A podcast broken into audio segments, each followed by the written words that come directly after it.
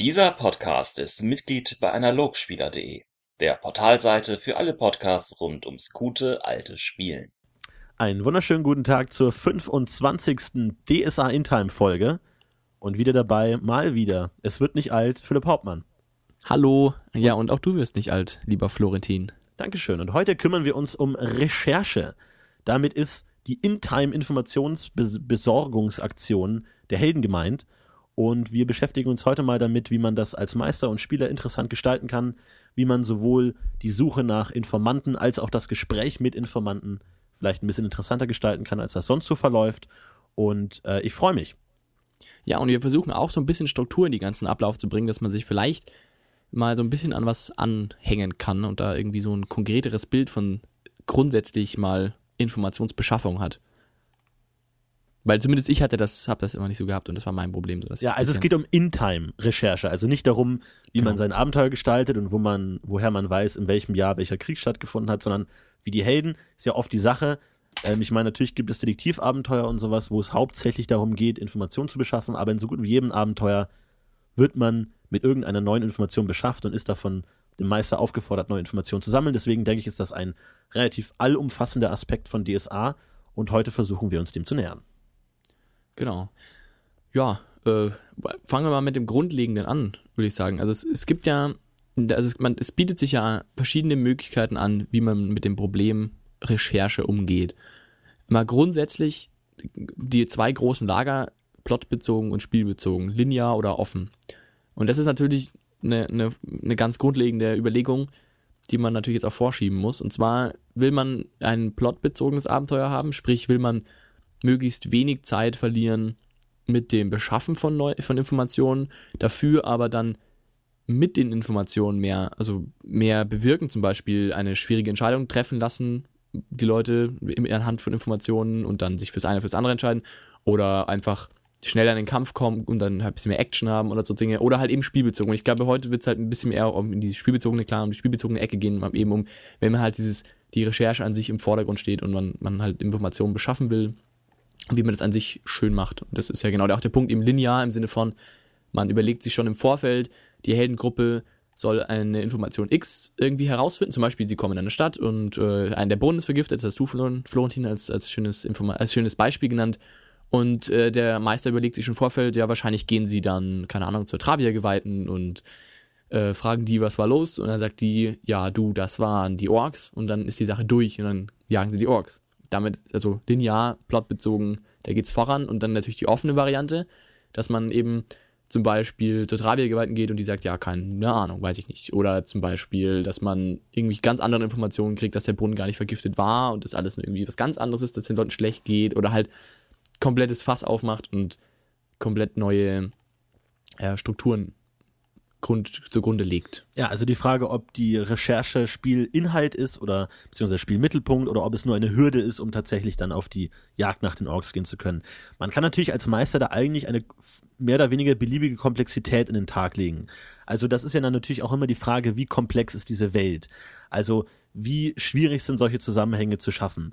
Ich meine, wir leben in einer modernen Gesellschaft, in der so ziemlich jede Behörde, jede Organisation komplett durchstrukturiert, durchbürokratisiert wird und wo Zusammenhänge oft schwer rauszufinden sind, wogegen in DSA es oft so scheint, als wären die Dinge sehr einfach geregelt.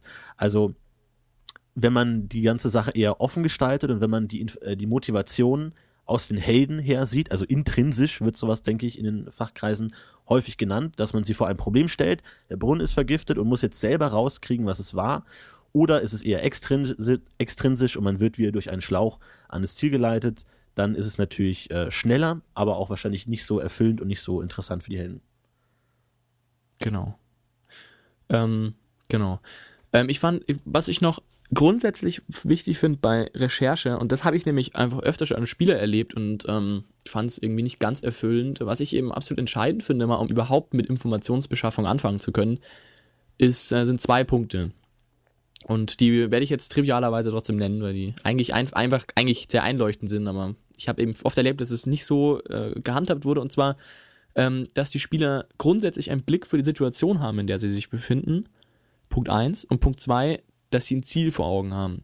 Weil, also das finde ich absolut entscheidend, wenn man überhaupt anfangen will, überhaupt Informationen zu sammeln, ähm, muss man wissen, dass man Informationen sammelt.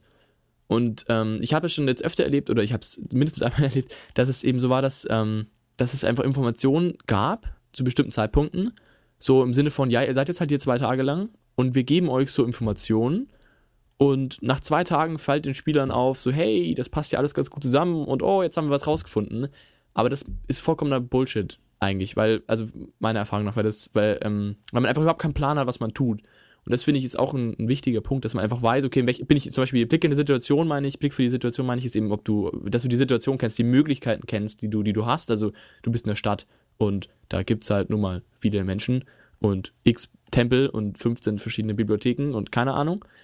Damit du weißt, was, was überhaupt möglich ist. Das ist Punkt eins Und Punkt zwei ist, dass du immer irgendwas machen willst. Also, dass du Informationen nur dann suchst, und bekommst, wenn du auch Informationen haben willst. Also wenn du irgendwie blöd in der Taverne sitzt, dann kriegst du maximal den Aufhänger für die Informationen ge geliefert, den Helden. Und alles andere muss dann schon irgendwie so ein Ziel haben irgendwie. Ja, und da sehe ich auch das größte Problem. Also du hast ja auch vorhin den, den Begriff dieses, der Meister wirft den Spielern Brocken vor oder Krümel vor, an denen sie sich immer weiter motivieren und immer wieder kriegen sie neue Informationspuzzleteile, die sie dann zusammenfügen können. Und ich habe es bei Spielen auch oft ähm, so erlebt, dass man sich darauf einlässt und wenn man so geprägt wurde von einem Meister, dass man einfach sagt, ja, ich höre mich mal in der Stadt um und red mal einfach mit irgendjemandem in dem Wissen, ja, früher oder später wird der Meister schon den ein oder anderen Hinweis fallen lassen. Und natürlich auf der anderen Seite ähm, sehe ich das Problem auch oft darin, dass das Ende der Ermittlungen eigentlich schon vorweggenommen werden muss, um die Ermittlungen überhaupt motiv motivierend und spaßig zu machen. Also wenn du einfach nur sagst, ähm, da wurde ein Brunnen vergiftet, ist es wahrscheinlich für die normale Heldengruppe wahrscheinlich noch relativ uninteressant. Natürlich denkt man sich, okay, was ist da los? Ist ja nicht so nett. Aber wenn man sagt, da wurde ein Brunnen vergiftet, es gibt hier irgendeinen bösen Mann in der Stadt, den es zu ähm, die es zu fangen gibt, dann ist das natürlich schon das Endziel der ähm, Recherche schon vorweggenommen, aber die Helden denken sich, oh, das ist wirklich ein großes Problem, denn darum geht's ja oft. Große Probleme scheinen ja oft eigentlich am Anfang, an der untersten Phänomenhierarchie noch gar nicht so schlimm zu sein, sondern erst, wenn man sich damit äh, reinsteigert und weiter Informationen sucht, merkt man, oh mein Gott, das ist ja alles eine große Verschwörung. Aber damit die Helden genau. überhaupt die Motivation haben, muss man ihnen ja schon sagen, hey, das ist jetzt vielleicht ein Praios-Geweihter und ein Magier, na gut, das ist eine schlechte Kombination, ein Geweihter, ein Magier und irgendwie ein Adliger, dass die sich einfach darauf einlassen, jetzt irgendwie einen vergifteten Brunnen nachzugehen, ist relativ unwahrscheinlich. Deswegen muss man da einfach schon die ich sage jetzt mal, Gewichtigkeitsschrotflinte gut laden und sagen, das ist ja gerade ein Riesenproblem. Und dadurch nimmt man eben schon viel vorweg, was dann eigentlich die Ermittlungen fast schon überflüssig macht. Ja, genau, aber ich finde es, also deswegen ähm, denke ich, ist halt die, die, das Bröckchen zielen, sage ich mal, immer das Beste. Also, dass man ähm, halt geschickte Zwischenziele liefert. Also man könnte zum Beispiel beim Brunnen halt sagen, okay, der Brunnen ist anscheinend irgendwie vergiftet oder krank oder keine Ahnung. Äh, und dann halt ein konkretes Ziel an die Hand gibt, zum Beispiel zu sagen, ja, wir müssten jetzt unbedingt äh, oder wir müssten schon den und den Typen aufsuchen, der ähm, hat die ganzen Ermittlungen bis dahin geleitet, vielleicht kann der euch weiterhelfen. Oder, keine Ahnung, der ist total krank, äh, deswegen und sucht ihn doch mal auf, ihr kennt doch Helden und rettet den vom Tod und dann hat man immer was zu tun, dann sucht man diesen Typen, äh, macht diesen kleinen Mini-Plot so, rettet, rettet ihn vom Tod oder der Typ, der Typ stirbt dramatisch, keine Ahnung, und dann äh, hat man ein neues Ziel. Dann kriegt man von dem zum Beispiel die Aufgabe, wir müssen unbedingt dafür sorgen, dass die Familie überlebt und dann von da aus dann, dass die ganze Stadt überlebt. Oder halt irgendwie in irgendeiner Weise immer Ziele setzen. Ja, also wenn aber du das, hinkommst das und sagst, der, der Brunnen, oh, Entschuldigung. Nee, ja? sorry, ich meine, das ist der Punkt. Ich meine, so gut wie jedes Abenteuer scheitert am Spieler, aber das ist der Punkt, wo ich als Meister am meisten gemerkt habe, wie meine Vorstellungen von Recherchemotivation und die der Spieler auseinanderklaffen. Weil man könnte sich jetzt zum Beispiel vorstellen, ja, genau, ähm, und vor allem ich, ja. die Frage ist, wie subtil macht man es? Weil man könnte sich vorstellen, äh, irgendwie die Treibergeweihte sagt, ja, da gibt's irgend so einen so einen Typen, äh, der hat sich das mal angeschaut, der, hat, der Herzog hat ihn geschickt, der schaut sich das mal an. Dann geht man zu dem hin und dann spricht mit dem und der sagt, ach, das ist nichts Besonderes, das kommt alle paar Jahre vor, dass der irgendwie, dass da ein paar Leute krank werden. So. Ich als Meister würde mir denken, wow, wie, der hat sich damit überhaupt nicht beschäftigt, interessiert es gar nicht, stecken die vielleicht selber dahinter oder versuchen die es zu vertuschen? Warum strengt er sich nicht wirklich an, das Problem zu lösen? Aber eine andere Gruppe würde wahrscheinlich sagen, okay, gut, wenn der Experte sagt, es ist nicht schlimm, dann ist es nicht schlimm und gehen wir weiter. Also das ist halt immer sehr schwer, wie man da mit Subtilität umgeht, um zu sagen, äh, man streut Hinweise eben, wie gesagt, so offensichtlich, dass die Helden drauf kommen, aber nicht offensichtlich genug, damit sie sofort alles raffen. Das ist ja immer das Problem eigentlich. Das essentielle Problem von Recherche ist die, der Relevanzgrad von Hinweisen. Ja. Und da könnte also, man natürlich, und die Frage stellen wir uns natürlich auch immer, wie könnte man da, ähm, sage ich mal, sowas wie Kompetenzen oder Talente vielleicht nutzen? Weil wir bewegen uns natürlich jetzt auch im Grad im Bereich des Gesellschaftsabenteuers oder gesellschaftlichen äh, des gesellschaftlichen Spiels und da sind Talente immer schwer anzusetzen, aber da könnte man es in dem Fall zum Beispiel sagen, jemand äh, lässt auf Staatskunst würfeln zum Beispiel und er sagt, okay, das ist absolut ungewöhnlich, dass wenn in der Stadt ein Brunnen vergiftet ist, sich da niemand drum kümmert. Das ist ein essentielles Problem für die Regierung der Stadt, weil da kann es schnell zu irgendwelchen Aufständen kommen und da irgendwie alle wahnsinnig werden. Also das ist Top-Priorität Nummer eins eines Regenten, dafür zu sorgen, dass die, das Wasser gesund ist und es ist wirklich auffällig, dass der Typ gerade nichts damit zu tun haben will. So könnte man ja sowas schon mal anstacheln, zu sagen, okay, der Spieler hat es gerade nicht gesehen, deswegen hilft man ihm so über die Kompetenzschiene vielleicht ein bisschen auf die Sprünge. Ja, aber wobei das natürlich immer so, also er hat immer den bitteren Nachgeschmack eben, dass man vom Meister quasi die Information bekommen hat und man sich nicht selber das gedacht hat. Aber stimmt, ist, also für eine Notbremse ist es auf jeden Fall gut geeignet. Und es ist natürlich ähm, eine Erziehungsfrage. Also wie lernt man den Meister kennen? Wie laufen die Abenteuer ab?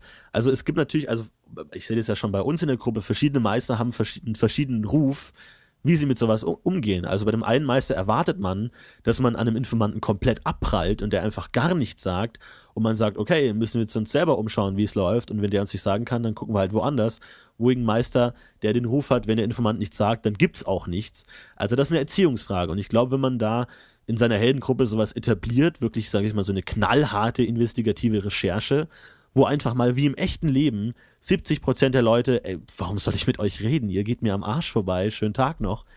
Dann trotzdem noch dran zu bleiben und zu sagen, die 30 Prozent, die dann vielleicht tatsächlich mit einem reden und die 10 Prozent davon, die tatsächlich einen wichtigen Hinweis liefern, können die Motivation alleine schon aufrechterhalten. Ja, gut, das ist natürlich immer eine, eine eigene Sache, aber ich denke mal, gut, das ähm, ist wahrscheinlich auch irgendwie jedermann selber überlassen. Aber das stimmt schon, das ist natürlich eine spannende Sache, wenn das klappen kann. Ähm, das stimmt. Ich habe außerdem ähm, dazu noch die immer den, den Punkt, also gerade zum Thema ähm, Motivation aufrechterhalten.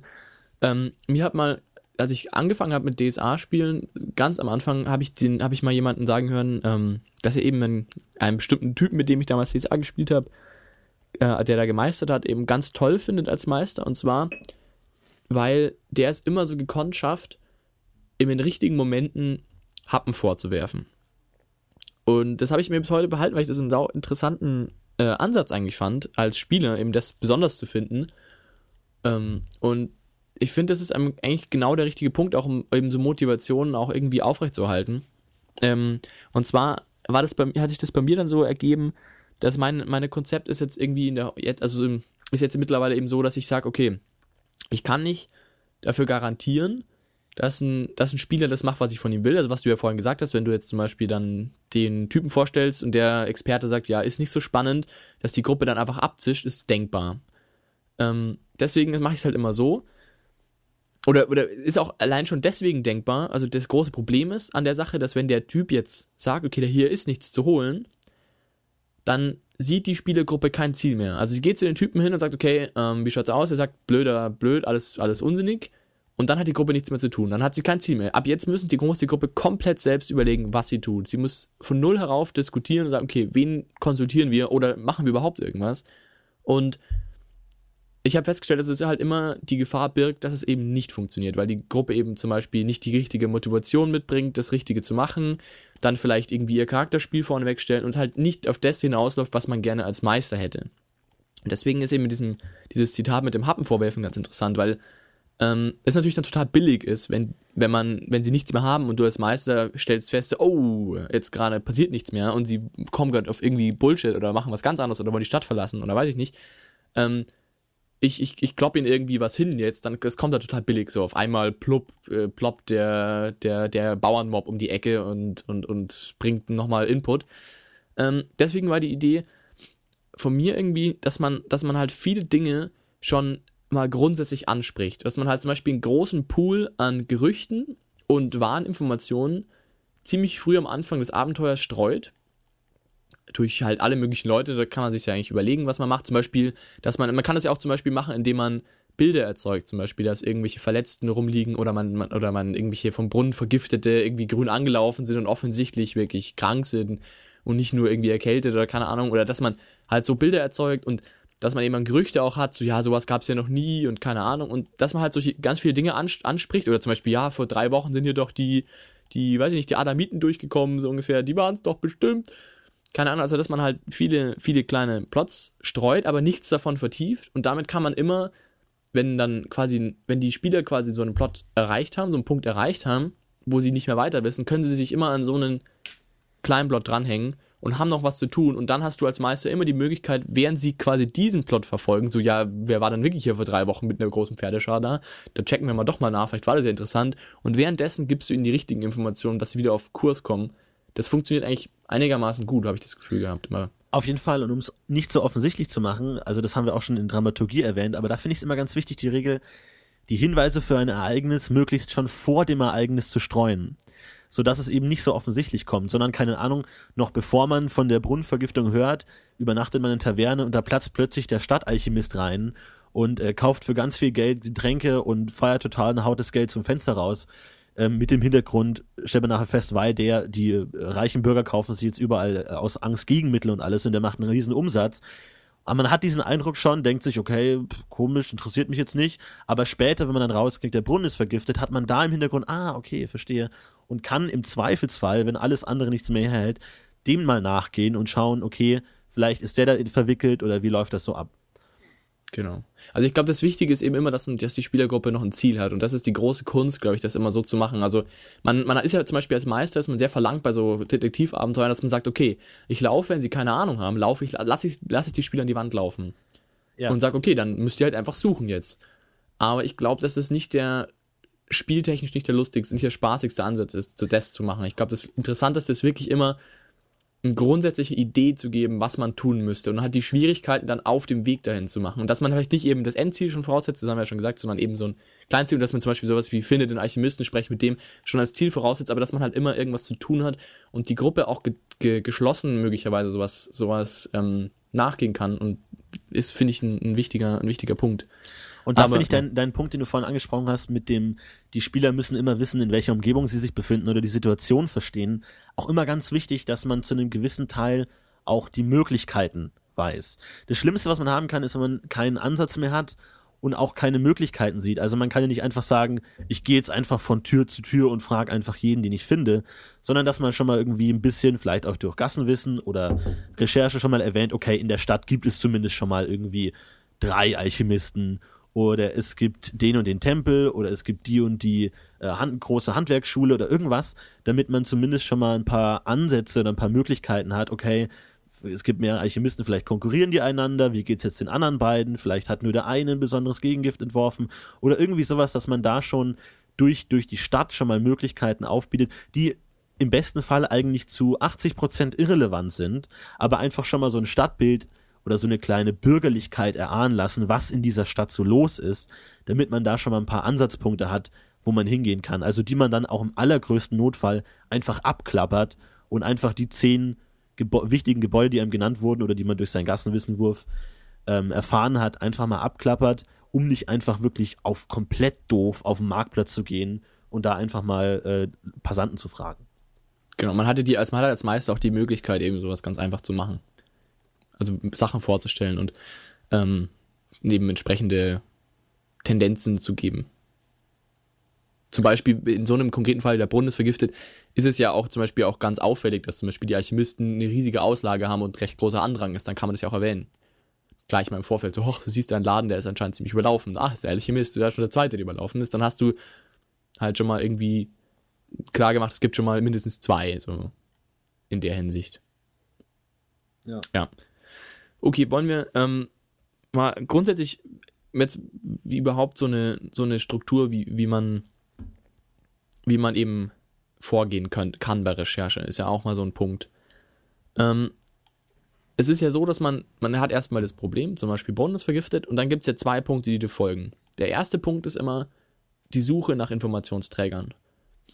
Und der zweite Punkt ist immer das Gespräch oder die Recherche selbst. also entweder das Gespräch mit dem, mit dem ähm, mit dem Typen oder mit der Person, die man gesucht hat, oder eben zum Beispiel Literaturrecherche oder sowas, das kann ja auch alles dann da mit dranhängen. Aber also der erste Punkt ist ja immer ähm, die Suche nach Informationsträgern. Und da gibt es ja auch verschiedenste Ansätze, was man machen kann. Und ähm, da hattest du auch, finde ich, eine sehr interessante Idee. Und zwar, also es gibt ja die eine Möglichkeit, so die klassische Ich höre mich mal auf der Straße um Möglichkeit. Mhm. Ähm, hat natürlich immer den großen, den großen bitteren Beigeschmack, dass man sich halt auf blöd mal irgendwie so ins Zeug wirft und dann halt darauf hofft, dass der Meister einem irgendwie hilft. Viel interessanter ist es natürlich dann konkrete Experten zu fragen. Und ähm, da kann man zum Beispiel, finde ich, ganz gut auch Talente einbauen, wieder mal, und halt auch Spielerhelden damit irgendwie belohnen, dass sie gewisse Dinge wissen.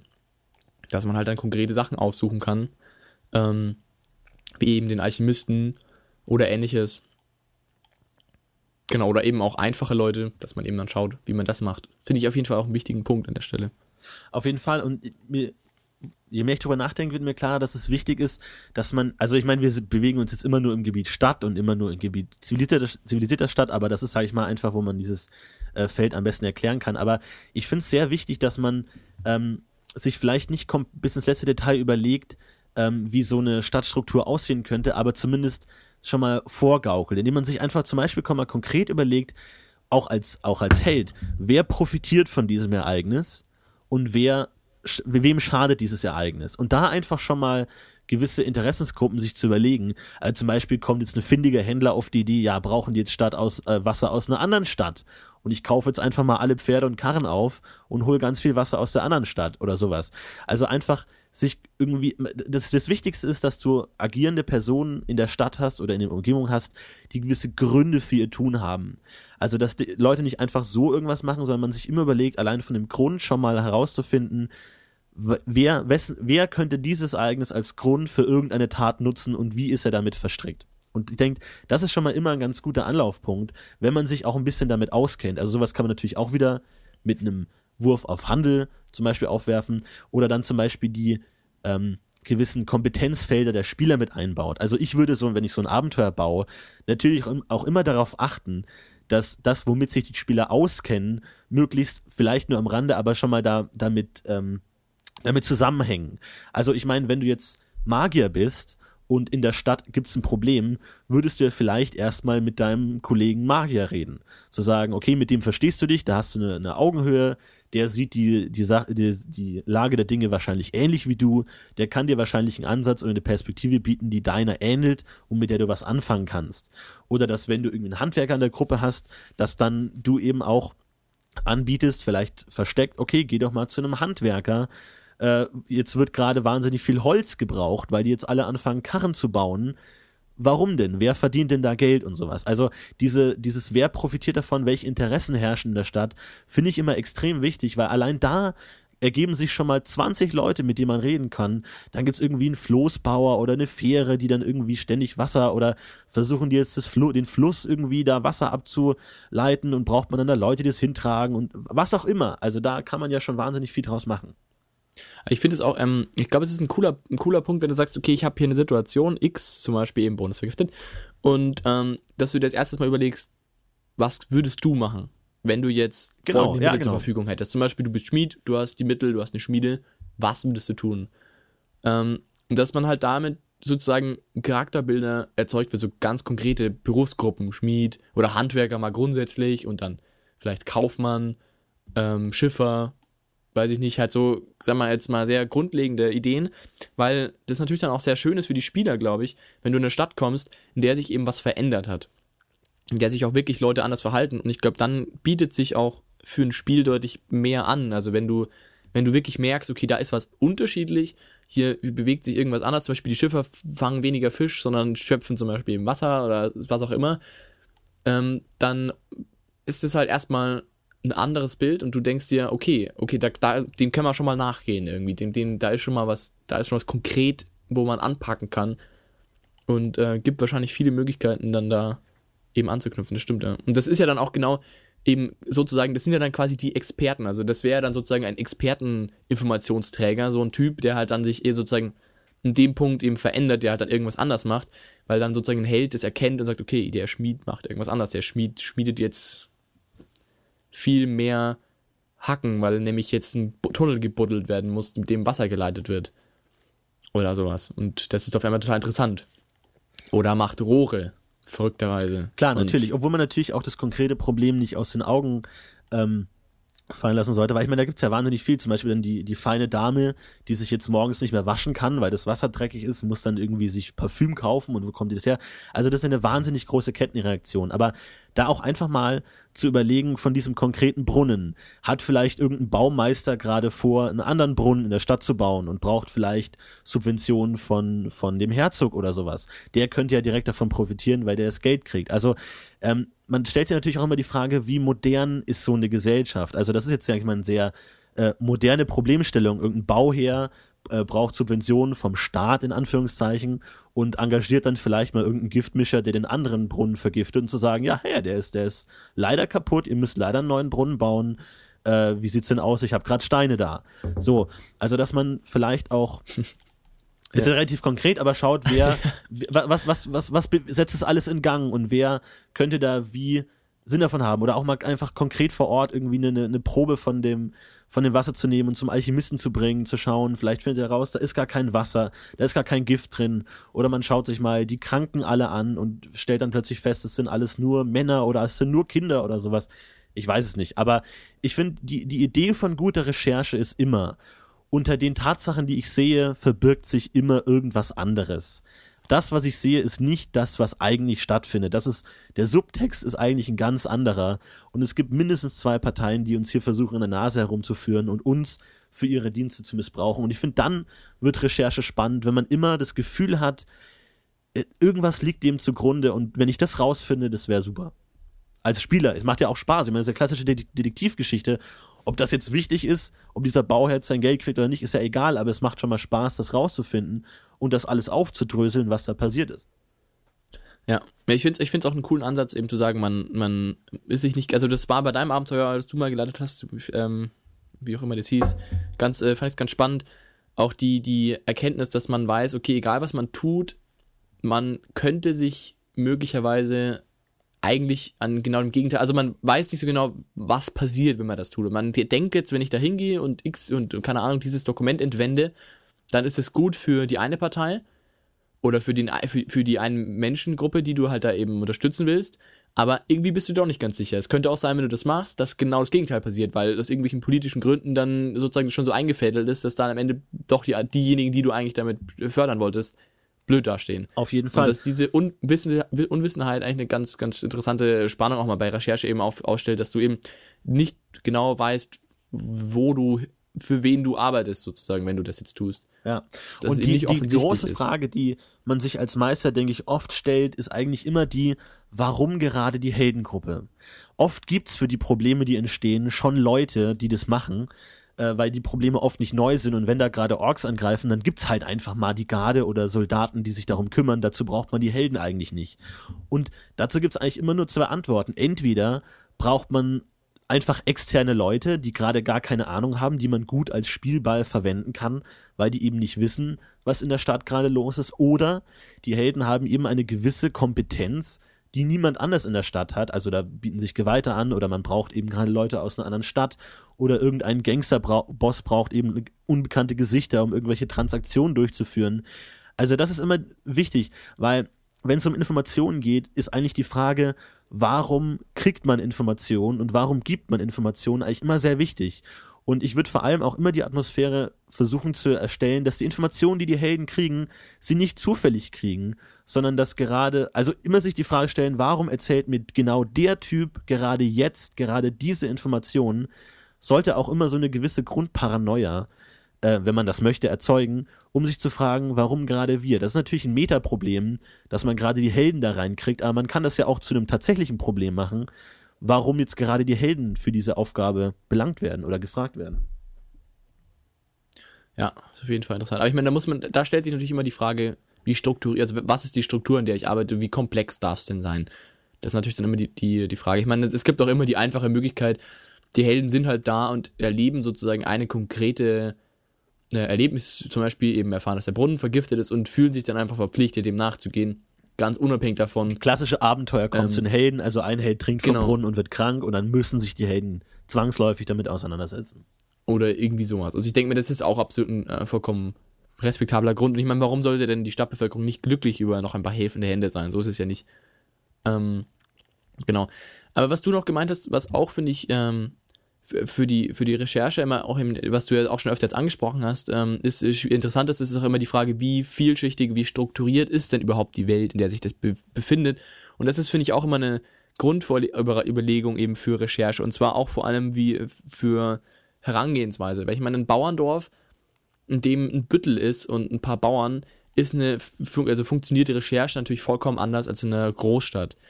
Ähm, in der einen hast du halt eine total hierarchische Struktur, du hast eine Adeligen, danach kommt der, keine Ahnung, der Bauernbüttel und dann neben dem Geweihten und dann kommt der Rest so ungefähr und dann, ja, die einen haben halt Ahnung, die anderen haben keine Ahnung, das ist relativ überschaubar.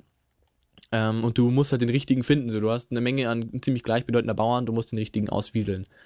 Ähm, wohingegen du in der Stadt halt, du hast Zeitungen, du hast Geheimdienste, du hast Gerichte, du hast, du hast, keine Ahnung, du hast irgendwelche verschiedenste Machthaber, du hast wahnsinnig viele Interessensgruppen, die miteinander agieren, die irgendwie zueinander stehen und da ist natürlich die Recherche, fängt ja schon dabei der Ergründung der, der Sozialstruktur an, sozusagen. Ähm, das finde ich ist auch immer eine, eine Frage natürlich, die man sich natürlich dann nochmal konkret an, anpacken muss als Meister, bevor man sich überhaupt Recherche hingibt, wenn man das Ganze in einem schönen Rahmen stattfinden lassen will. Also wenn man halt sagt, okay, ich hätte gerne schönes Recherchespiel, dann ist es natürlich auch wichtig, solche Dinge zu Ende zu denken ne? und, und sich konkrete Vorstellungen zu machen, wie das läuft, wo das eben beim Bauernbüttel eben relativ einfach, sag ich mal, ist. Und man hat relativ klare Strukturen, da musst du halt, ja, das ist relativ einfach für einen Meister auch sich das vorzustellen, aber bei einer Stadt ist es dann entsprechend kompliziert. Und dann eben, was wir vorhin gesagt haben, wie viele Menschen profitieren von dem, was hängt da alles zusammen, welche Interessengruppen hängen zusammen? Und dann eben zum Beispiel auch so Sachen wie, wie kommt man dann an vielleicht zum Beispiel historische Informationen dran, also das ist ja dann in Städten auch ganz anders, zum Beispiel da hat man Aufzeichnungen, wie zum Beispiel eben Zeitungen, man hat, man hat Aufzeichnungen von vergangenen Tagen, man hat, oder auch in irgendwelchen Hesinde-Tempeln, man hat, man hat einfach da viel mehr Material, auf das man zurückgreifen kann als Spieler, wo man dann auch aus historischer Sicht vielleicht Ereignisse anpacken kann, zum Beispiel eben recherchieren kann. Ähm, und man hat Geheimdienste, die natürlich nur bedingt mit Helden zu tun haben, aber auch, also man hat prinzipiell irgendwie Geheimstrukturen, die Informationen beinhalten, an die man nicht so einfach rankommt, wo man sich vielleicht auch mit damit auseinandersetzen kann, dass man es eben mit, mit Leuten zu tun hat, die sich mal damit ihr Leben unterhalten, damit verdienen, geheime Informationen zu haben. Und es gibt dann so Sachen wie, keine Ahnung, eben sowas wie, wie Gerichte oder sowas, die, die sehr, wo, es was sehr bürokratisch ist, wo man, wo man sehr große Strukturen hat. Man hat zum Beispiel auch eine, eine Stadtvorsitz, verschiedene Leute, die die Stadt regieren, verschiedene Machthaber. Zum Beispiel gibt es zum Beispiel einen, einen Machthaber über die Finanzen und einen über die Militärmacht und dann wird schon wieder kompliziert, wer hat jetzt welches Interesse und ist möglicherweise der eine sogar daran interessiert, dass der Brunnen vergiftet ist und der andere nicht und da, das ist einfach eine, eine Frage der Struktur und natürlich wie groß dann diese Recherche rausfallen soll, Ja. ähm, in was man sich dann da bewegt.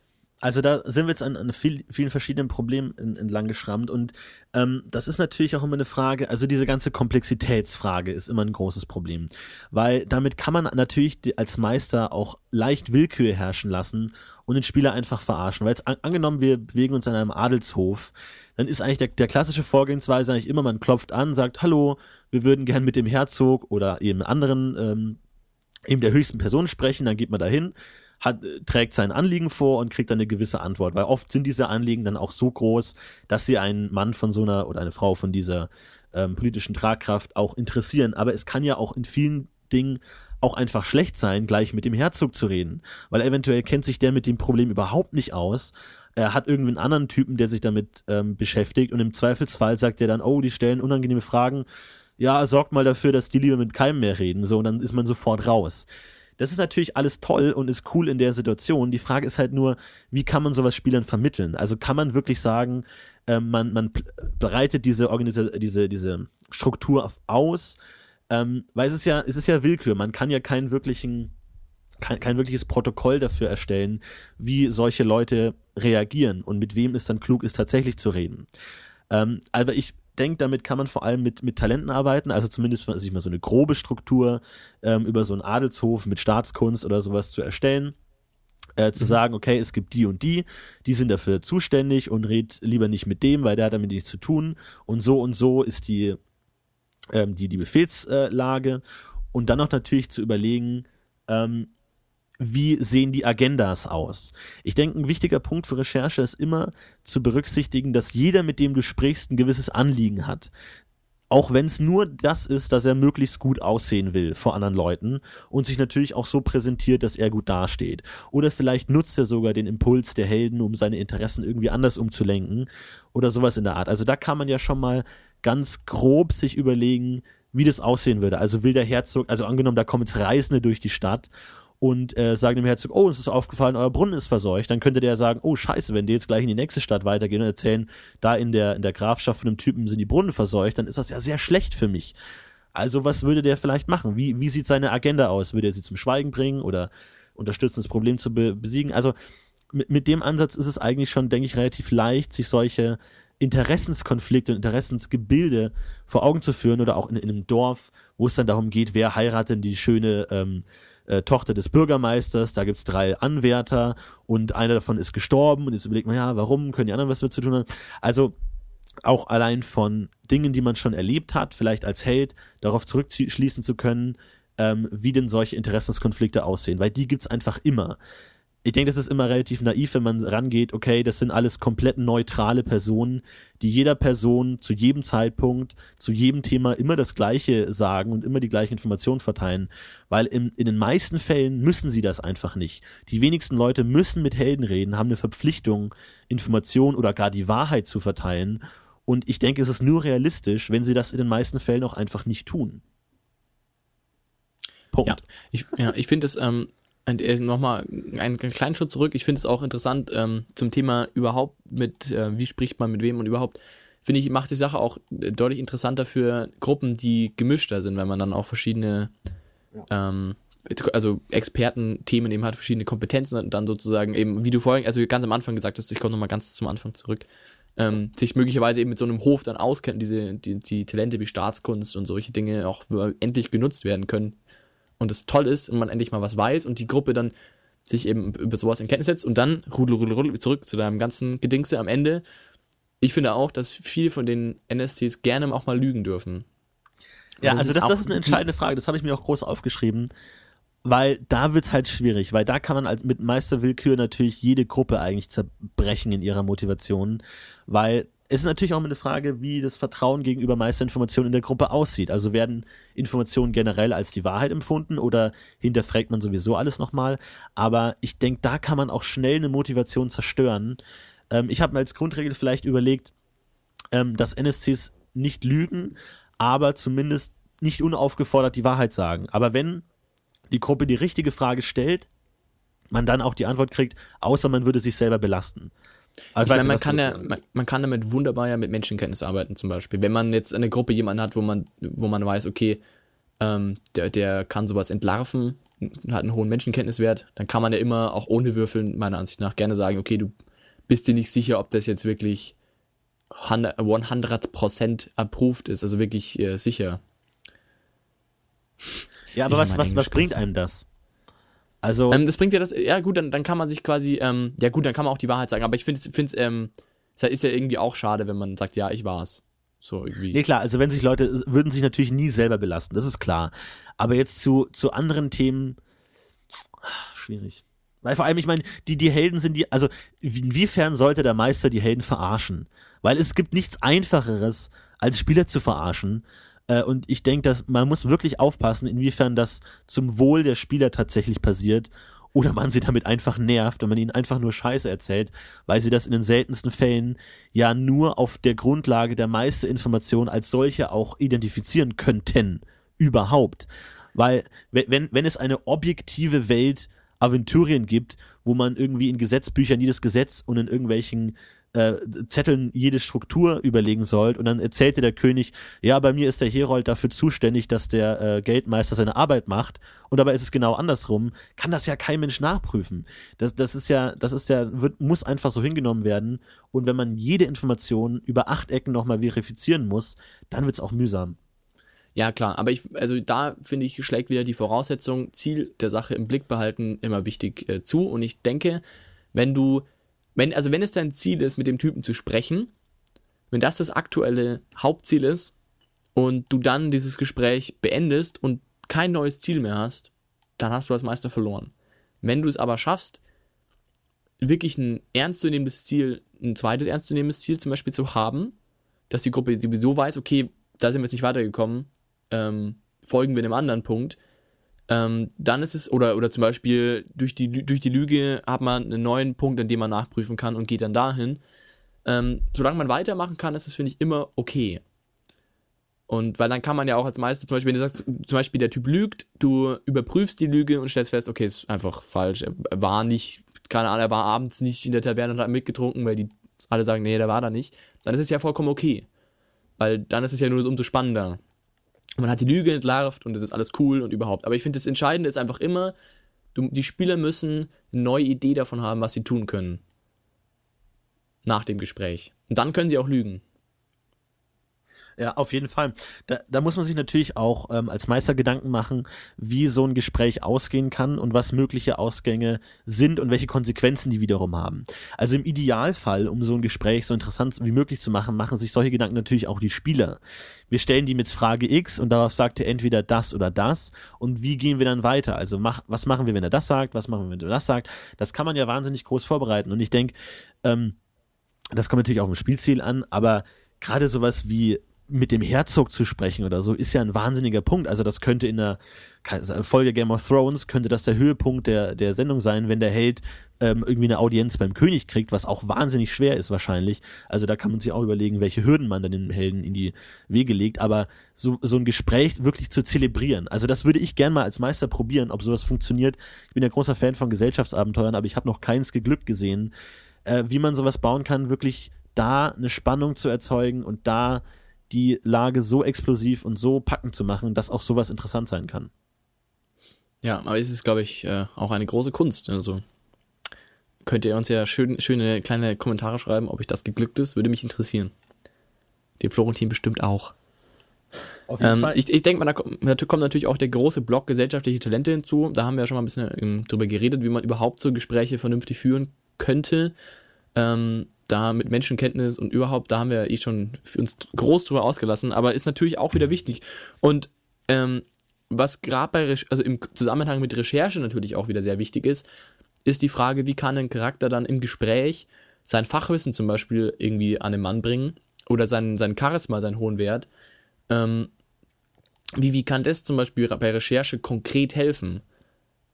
Weil ist natürlich auch wieder mal, wie bei gesell gesellschaftlichen Talenten natürlich immer gerne mal so ist, ähm, dann, dass man eben nicht so genau weiß, wie, wie, wie kann man das überhaupt am Mann bringen. Und ich finde gerade bei Recherche, wenn es darum geht, zum Beispiel, du, du bist ein, du bist ein Held und hast zum Beispiel schon grundsätzlich mal Ahnung davon, wie eine Stadt funktioniert, eine, eine Staatskunst zum Beispiel, ähm, und weißt, wie man an sich mit Brunnenvergiftungen umgehen muss, sollte, und würde es natürlich jetzt gerne als Spieler dieses Wissen auch an den Mann bringen und dann halt zum Beispiel im Gespräch mit Typ, keine Ahnung, mit dem Großhändler der Stadt, äh, dem du rausfinden willst, ob jetzt auch wirklich die Quarantäne der Wasservorräte einge, weiß ich nicht, äh, durchgeführt oder dass du halt auch wirklich dieses Wissen, das du da möglicherweise mitbringst, auch wirklich an den Mann bringen kannst und das ja auch wirklich was bringt.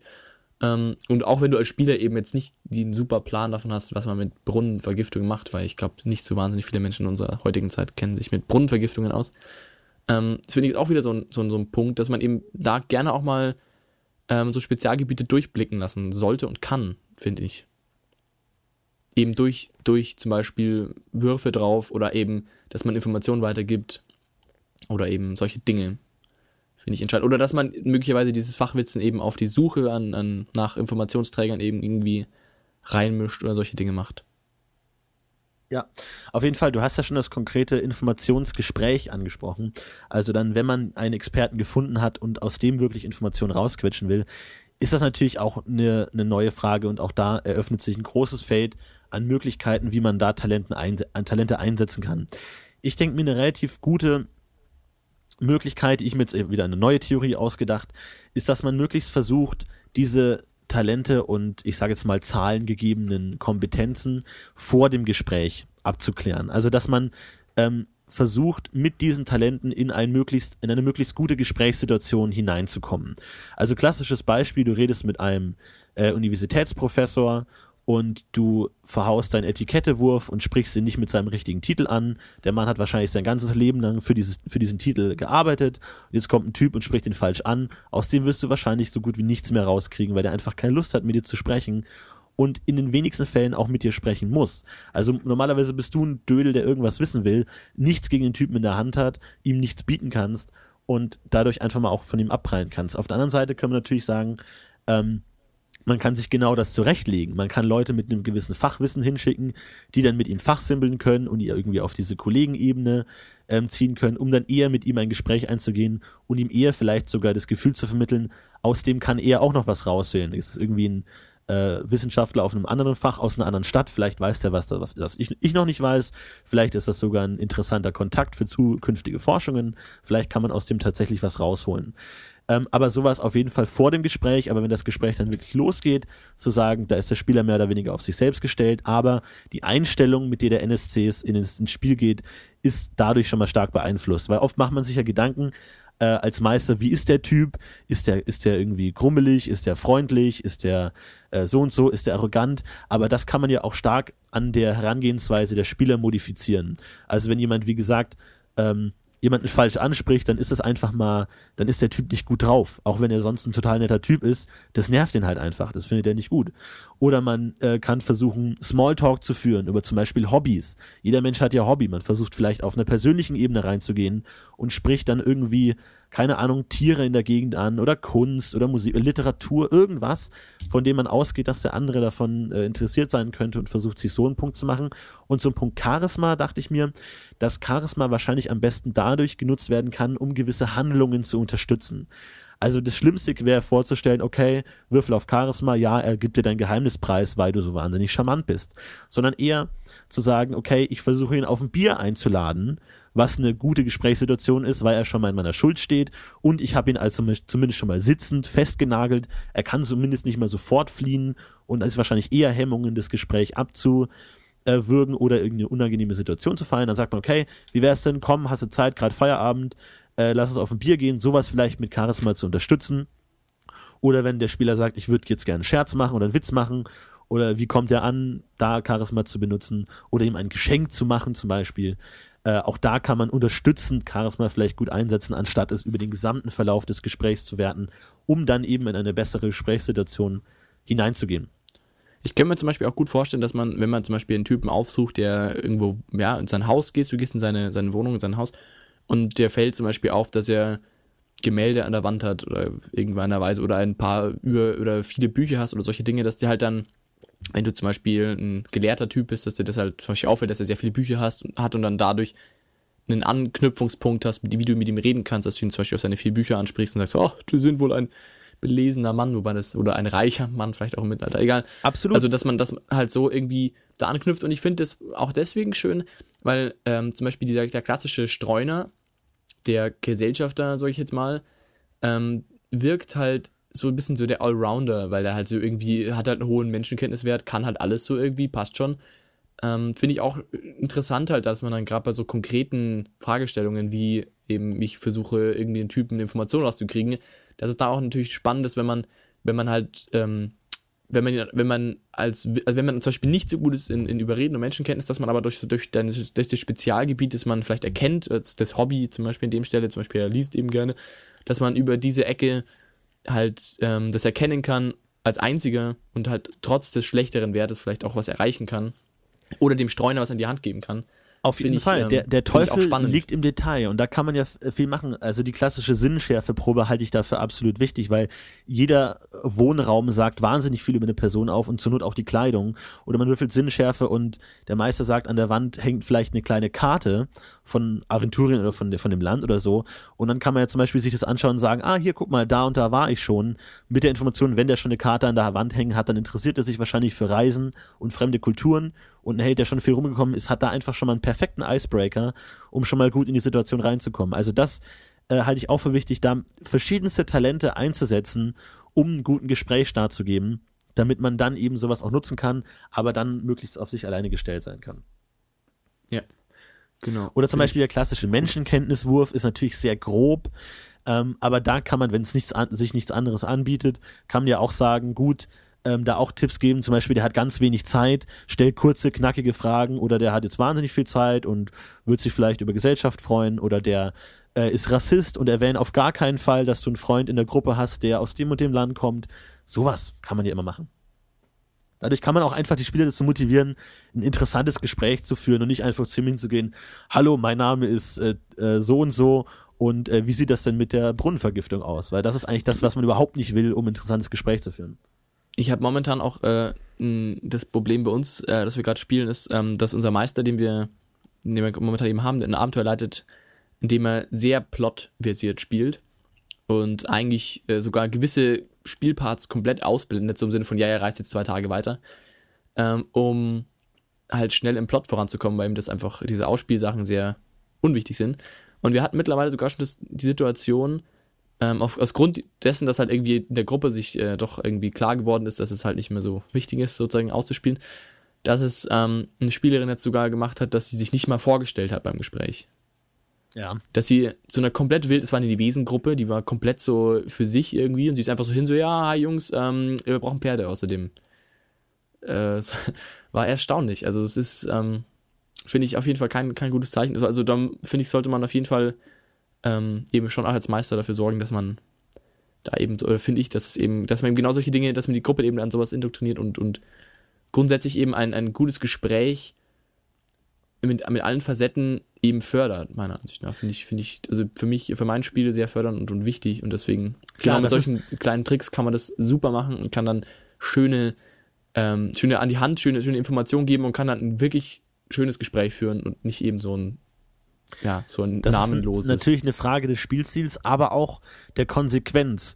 Weil wenn man zum Beispiel irgendwie ein Gespräch sich überlegt oder einen Informanten, dem es wichtig ist, dass er mit seinem Titel angesprochen wird und davor ist es immer egal und dann plötzlich sagt der Meister, oh, du hast ihn falsch angesprochen, er spricht nicht mehr mit dir, dann ist natürlich auch sehr frustrierend und kann schnell in Meisterwillkür abdriften, weil im Endeffekt ist es einfach die Entscheidung des Meisters, ob man jemanden äh, blöd angegangen ist oder nicht, auch wenn man es natürlich mit dem Etikettewurf unterstreichen kann.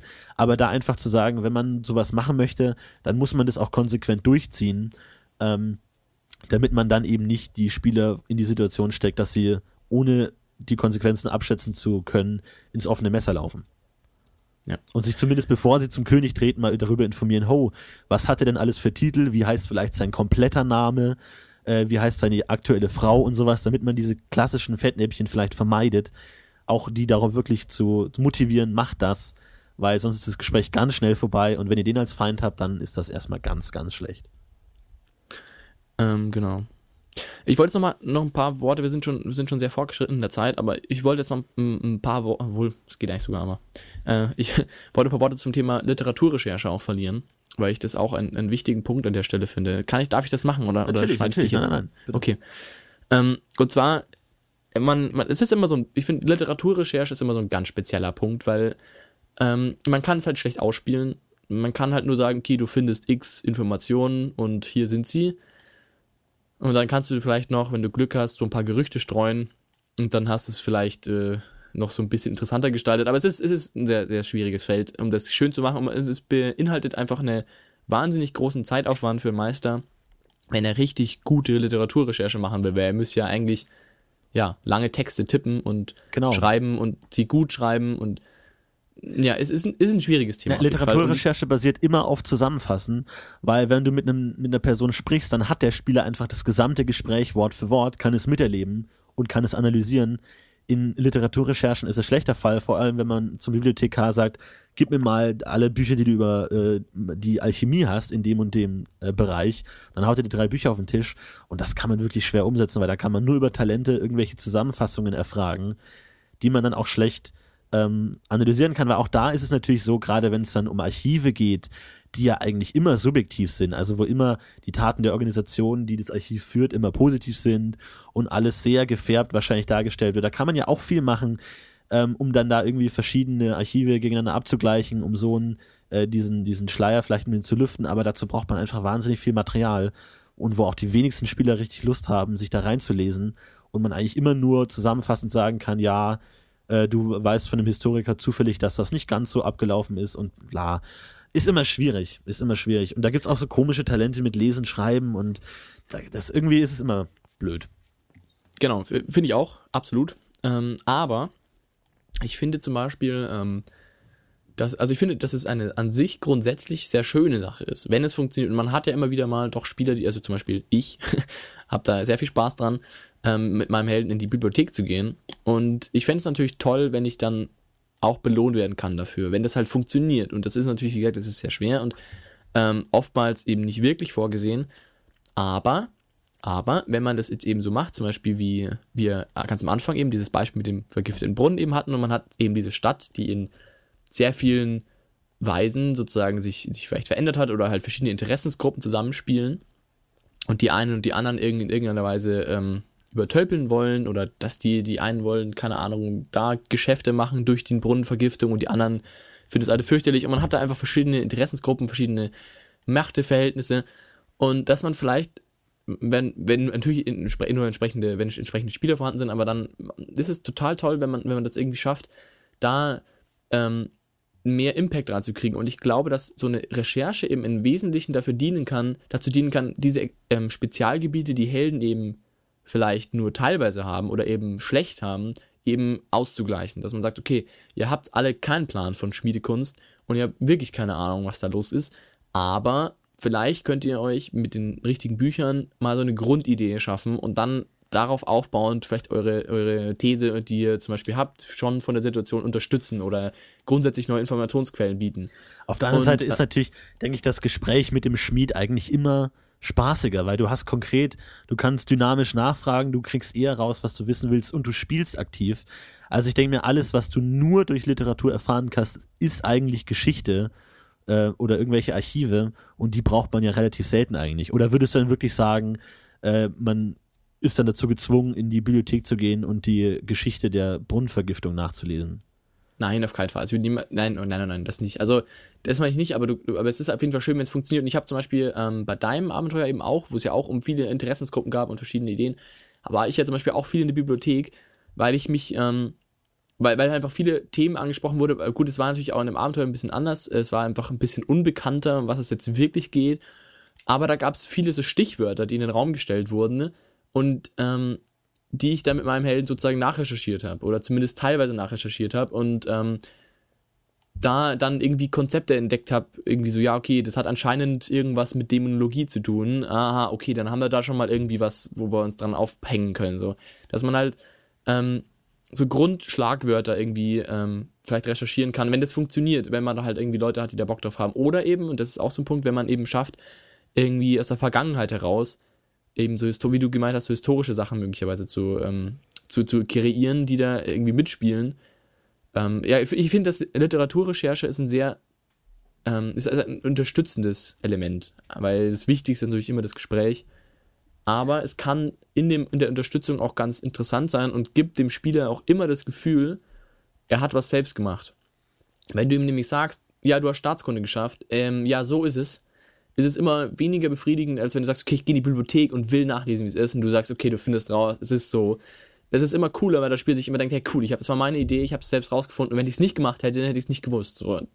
Deswegen finde ich Literaturrecherche einen schönen, einen schönen Punkt, Meisterinformationen oder auch Spielinformationen zu vermehren, eben und Meisterinformationen zu geben wenn es gut funktioniert. Wobei man sich natürlich da auch immer die Frage nach der Ressource stellen muss. Also äh, oft ist es ja so, ein, man hat einen Tag Zeit und man sagt, ich setze mich jetzt zehn Stunden lang und lese alles über das Thema. Was ja relativ unrealistisch ist, weil kein Mensch Lust darauf hat, sich das alles durchzulesen. Also wie kann man das, das wirklich umsetzen? Weil natürlich hat der Spieler keinen Grund zu sagen, nein, ich höre nach zwei Büchern auf, obwohl es acht gibt, in dem noch Plot-Relevantes drinstehen könnte. Obwohl es eigentlich sehr unrealistisch ist, dass man sich wirklich alles durchliest. Also ja, das ist immer, da, da, da ist dann halt immer sehr leicht zu sagen, ja, ich habe eh Zeit, ich lese einfach alles, was es dazu gibt. Und dann kommt der Meister halt oft in die Verlegenheit zu sagen, ja, keine Ahnung, was du da rausfindest, alles, wenn du jetzt wirklich zehn Stunden als geübter Leser und geübter Rechercheur in der Bibliothek liest, da kannst du ja eine Menge rausfinden, aber so viel habe ich einfach nicht. Ja, ich finde es auch immer schwierig, wenn du zum Beispiel einen riesigen Schinken über, keine Ahnung, die Bestien Aventuriens hast und dann ein einziges Wesen so Ähnlichkeiten mit dem aufzeigt, wo du, nach dem du forschst. und dann liest du das ganze Buch über 500 Seiten aufmerksam durch und bei einem, wo das so ein bisschen so ähnlich ist, denkst du so, hey, ich hab's gefunden. Und dann ist es halt total Ja. offensichtlich, dass es genau das Viech natürlich ist, weil ich meine, ja, ähm, finde ich immer auch, äh, da macht es natürlich dann immer traurig und das soll es natürlich dann auch nicht sein. Aber eben unterstützend, also zum Beispiel, wenn du sagst, okay, ähm, ein Bauer zum Beispiel sagt dir, es war bestimmt ein Wolperdinger, keine Ahnung, dass du dann in die Bibliothek gehen kannst und sagen kannst, okay, Aska, schau mal, was das für ein Viech ist und mal äh, also die Fachquellen konsultierst und sagst, na, okay, kann es jetzt nicht sein. Oder, oh ja, okay, interessant, könnte einigermaßen passen. Aber dass du halt ähm, da eben so Informationen verifizieren kannst und äh, klarstellen kannst. Zum Beispiel könnte man damit auch Lügen ganz gut auffieseln. Äh, wenn du da eben, ja, das ist natürlich immer die Gefahr, dass dann jemand nicht nachprüft. Aber wenn jetzt zum Beispiel jemand sagt, ja, ich war äh, am Fluss da und da und hab das und das gemacht und hab dort bin viermal im Kreis gesprungen und dann ist der Wolperdinger gekommen und hat gesagt, ja, mach mal. Dann kannst du mal sagen, okay, schauen wir mal, ob das überhaupt so stimmig ist. Und dann schaust du nach und sagst, okay, das stimmt ja alles gar nicht, das funktioniert nicht und Wolperdinger sind außerdem Mäuse, das, das geht ja gar nicht. Ja, stimmt. Na klar. So. Das Also ist ein bisschen, gu- war ein gutes Beispiel. jetzt, gell? Gutes ist, Oder man könnte zum ein Beispiel sagen, wenn der- spontan nichts Besseres ein. Wenn der Herold sagt, vor zehn Jahren gab es schon mal eine Brunnenvergiftung und du schaust in den Stadtarchiven nach und findest raus, das stimmt gar nicht, dann ist es natürlich, kannst du damit natürlich auch arbeiten. Klar. So, du bist der Mann der guten Beispiele, Florentin. Ich sollte dich öfter hier in den Podcast einladen. Ja, vielleicht nächste Folge bin ich wieder dabei. Ich würde mich freuen.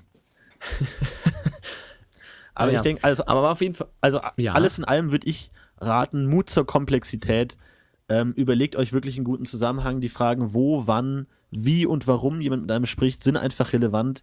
Fängt er den direkt nach Feierabend an ab oder trifft er jemanden um äh, äh, während der Primetime in, im Büro, wo gerade die Adjutanten raus und rein fetzen, macht einfach wahnsinnig viel aus. Und ich denke, wenn man seine Spiele dazu ein bisschen erzieht, darauf auch zu achten und sich nicht einfach auf doof irgendwo hinzugehen, sondern sich erst zu informieren und vielleicht eine ge- gewisse kleine Gesprächsstrategie zurechtlegen, dann glaube ich, kann das wirklich ein interessanter Spielinhalt sein und wirklich auch mal diesen Gesellschaftsteil äh, von DSA interessant machen. Und ich finde vor allem, was es total bietet, ist eben Möglichkeiten, Charakter auszuspielen. Also man entscheidet sich halt dann viel lieber auch mal dafür, ähm, für, für, ja, mit in offensichtlich blöde Situationen zu geraten oder halt überhaupt Charakter ähm, entscheidende Sachen zu, äh, zu definieren. Zum Beispiel, du bist adlig und deswegen sprichst du mit X Leuten, mit den Bauern gar nicht oder du glaubst ihnen allen nicht oder du glaubst zum Beispiel den, den, den Adligen auf hoher Ebene viel mehr oder du bist von mir aus ein, ein Zwerg und hast überhaupt nicht äh, verstanden, wie das überhaupt funktioniert mit dem Konzept, weil das bei dir zu Hause ganz anders ist. Also du, du kannst damit viel schöner gruppenintern auch ähm, Diskussionspotenzial äh, schaffen und das finde ich auch eine sehr schöne Sache an sowas. Auf Also jeden wenn man Fall. sich Mühe macht mit Gespräche, dann überträgt sich das direkt ins Spiel und man hat auch in der Auseinandersetzung zwischen den Spielern viel mehr, viel mehr Gedanken und man, die Spieler geben sich auch viel mehr Mühe, ähm, diese Gespräche sozusagen zu, mitzugestalten und, und eigene Ideen einzubringen und das macht einfach dann ein schöneres Bild am Ende. Und da lässt sich so ziemlich alles reinballern, was man überhaupt hat. Man kann da Nachteile reinbauen. Zu sagen, jemand ist arrogant und versucht seine Arroganz zu unterdrücken im Gespräch mit jemand anderen, weil es nicht gut kommt und dann Selbstbeherrschung und blub.